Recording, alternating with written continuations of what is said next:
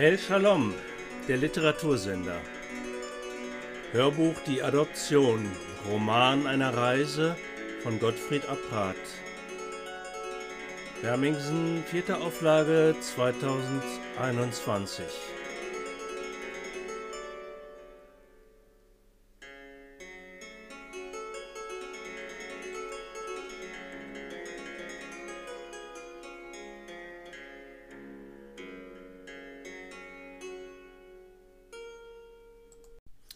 24. Kapitel 24. März 1944 Morgen Merkwürdig, in der Tat.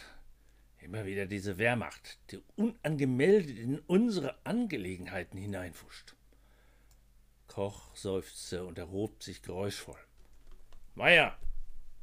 Meier, wo stecken Sie denn? Eilfertig kam der Gerufene mit entschuldigendem Blick aus dem Nebenraum. Hier, schnaubte Koch, nehmen Sie den Kram und machen Sie einen kleinen Bericht. Einen kleinen, sag ich.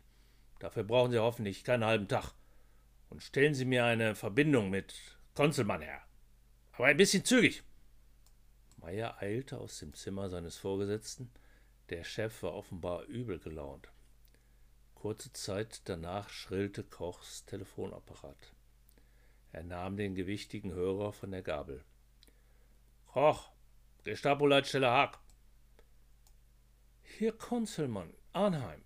Sie wünschten mich zu sprechen. Ach ja, schnarrte Koch, hier geistert ein merkwürdiges Gerücht herum. Schießen Sie los, Herr Unterscharführer. Koch, auf seinen niedrigen Dienstgrad angesprochen, der in etwa dem eines Unteroffiziers entsprach, räusperte sich. Also, es ist wegen dieses Majors, den Sie dringend suchen. Sie meinen die Angelegenheit Major Ewald? Nein, nicht Ewald. Hesse heißt der Mann.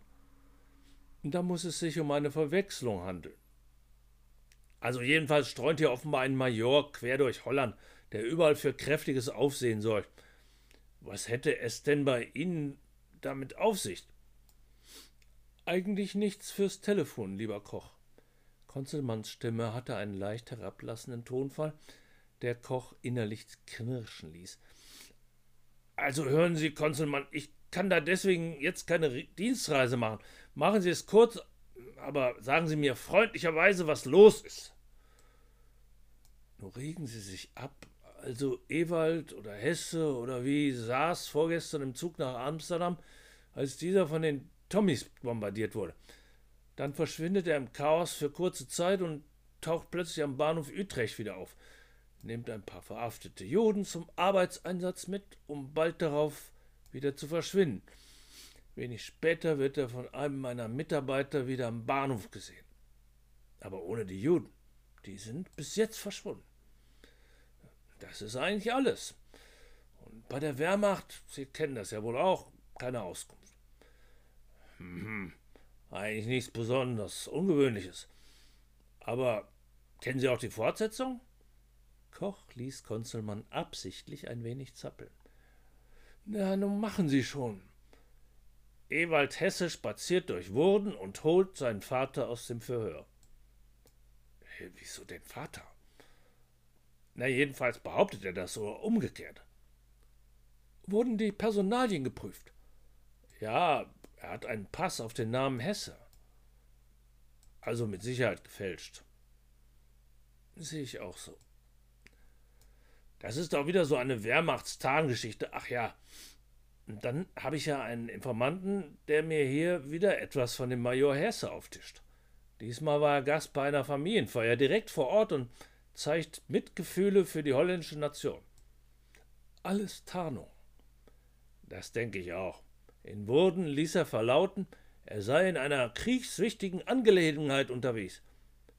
Denkbar. Dass die uns aber auch nie informieren. Ach, Koch, vergessen Sie's. Wir laufen gegen eine Wand. Eine Woge gemeinschaftlicher Klage gegen die mächtige Wehrmacht überkam die Gestapo-Beamten. Koch gab den Fall innerlich auf. Na gut, dann kommen wir wohl nicht weiter. Wir haben ja auch noch andere Fälle.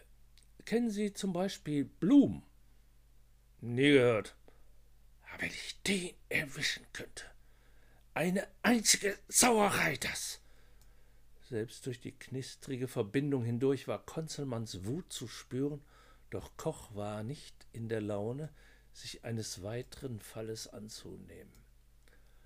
Ja, ja, was wir so alles mitmachen, hielt er es kurz. Semitische Verschwörerbande. So ist es. Lieber Konzelmann, ich muss anderweitiges erledigen. Heil Hitler. Heil Hitler, kam es zackig zurück, und ein Knacken signalisierte das Ende des Gesprächs.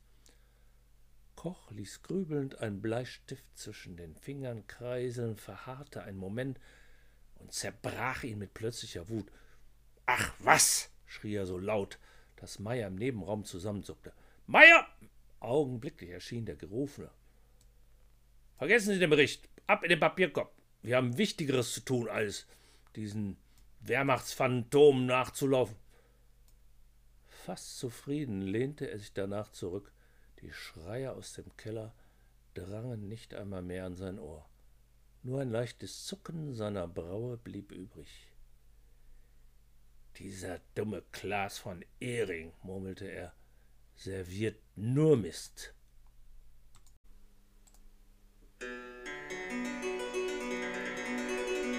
Das war eine Lesung aus dem Buch Die Adoption von Gottfried Abrat. Bis zum nächsten Mal bei El Shalom Literatursender.